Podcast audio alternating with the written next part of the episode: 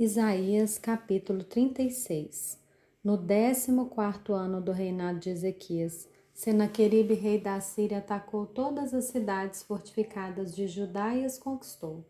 O rei da Síria, que estava em Laquis, enviou Rabs Rabsaque com um grande exército a Jerusalém ao rei Ezequias.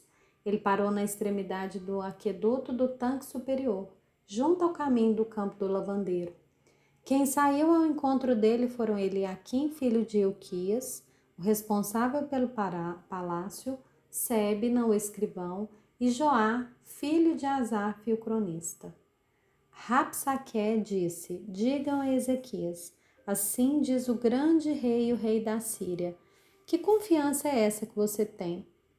Bem posso dizer que o seu conselho e o seu poder para a guerra são meras palavras.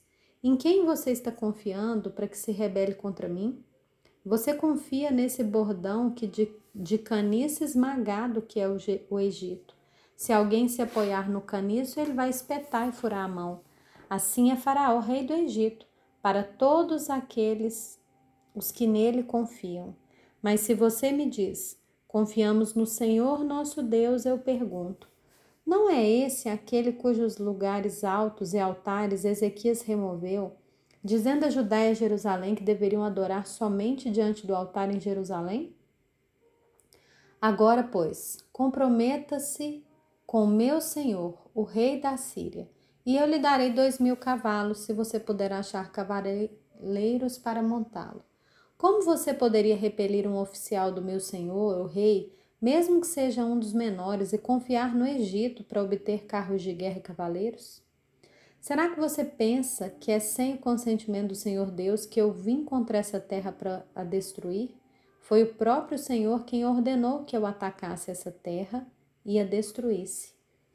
Então, ele, Aquim, Sebna e Joá disseram a Rabsaque: Por favor, Fale com estes seus servos em aramaico, porque nós o entendemos. Não fale em hebraico aos ouvidos do povo que está sobre a muralha. Mas Rabsaque lhes respondeu: Você pensa que o meu senhor me enviou para dizer essas palavras apenas a você e a seu rei? Ele me enviou para falar também aos homens que estão sentados sobre a muralha e que junto com vocês terão de comer o seu próprio excremento e beber a sua própria urina. Então Rabzaque se pôs em pé e gritou em hebraico: Escutem as palavras do grande rei, o rei da Síria. Assim diz o rei: Não deixem que Ezequias os engane, pois ele não poderá livrá-los. Não deixem que Ezequias os leve a confiar no Senhor, dizendo: O Senhor certamente nos livrará e essa cidade não será entregue nas mãos do rei da Síria.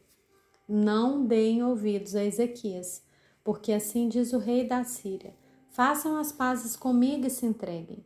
Então cada um comerá da sua própria videira e da sua própria figueira, e beberá a água da sua própria cisterna, até que eu venha e os leve para a terra como a de vocês, terra de cereal e de vinho, terra de pão e de vinhas.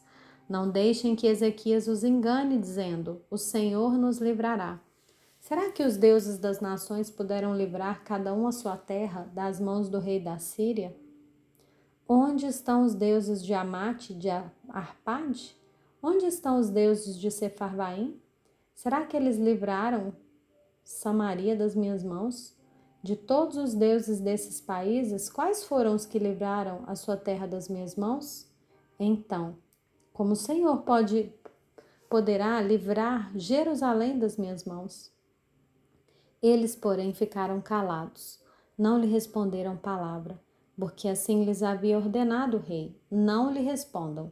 Então Eliaquim, filho de Ilquias, o responsável pelo palácio, e Sebna, o escrivão, e Joá, filho de Asaf, o cronista, voltaram para junto do rei Ezequias com as suas roupas rasgadas, e lhe contaram o que Rabsaque tinha dito.